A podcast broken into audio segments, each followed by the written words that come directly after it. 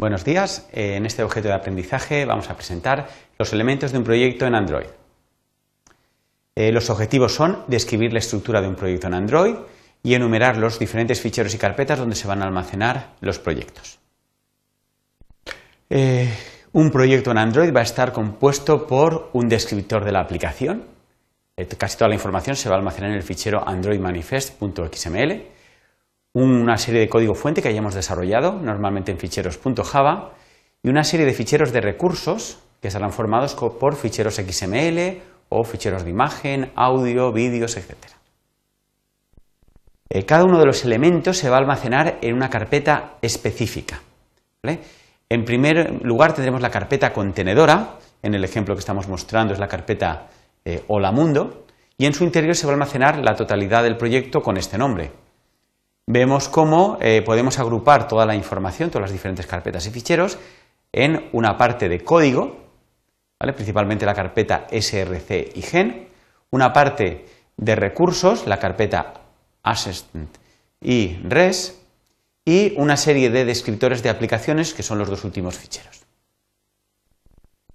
Empecemos por las carpetas de código.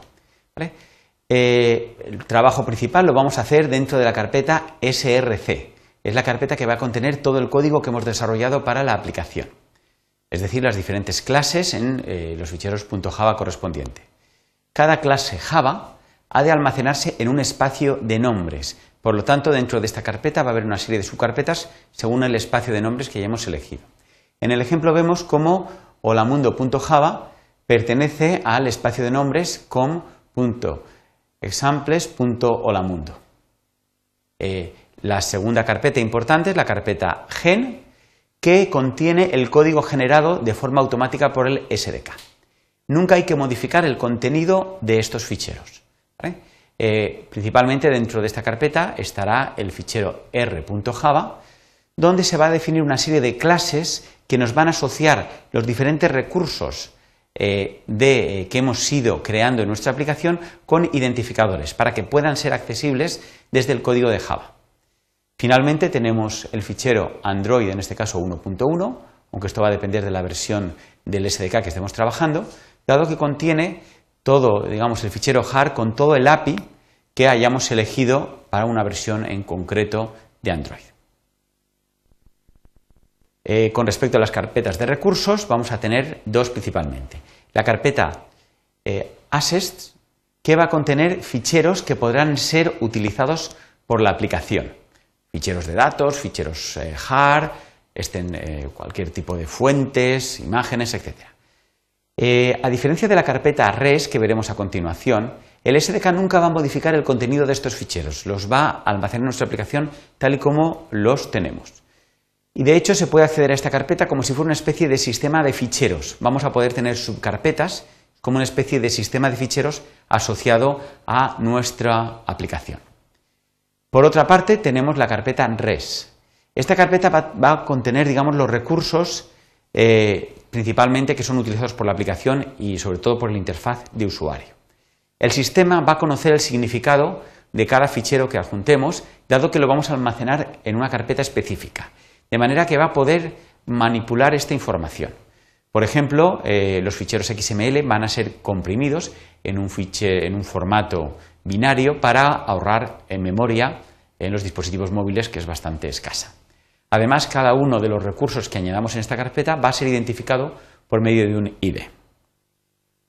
Con respecto a la carpeta, las subcarpetas que hay dentro de RES, podemos destacar las siguientes. La carpeta draguable, que es donde vamos a poner los ficheros de imágenes y descriptores de imágenes, ficheros XML para los descriptores o eh, PNG, GIF o JPG. La carpeta layout, que va a contener ficheros XML con las diferentes vistas de la aplicación. Es decir, una vista nos va a permitir configurar lo que es eh, las diferentes pantallas de la interfaz de usuario. La carpeta menú, donde pondremos ficheros XML con los diferentes menús utilizados en la aplicación.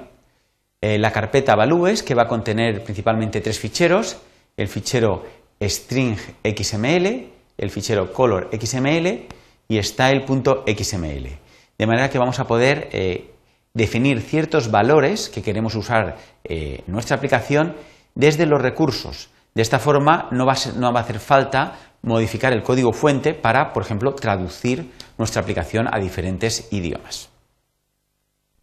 También tenemos la carpeta anim con ficheros de animaciones en XML, la carpeta XML con otros ficheros XML que no han podido ser clasificados eh, según los criterios anteriores y la carpeta RAW que va a contener ficheros adicionales que no están en fichero XML sino digamos en, crudo, en formato binario, pero a diferencia de almacenarlos en la carpeta assets, hemos decidido ponerla aquí y para que sean accedidos desde un ID de recurso.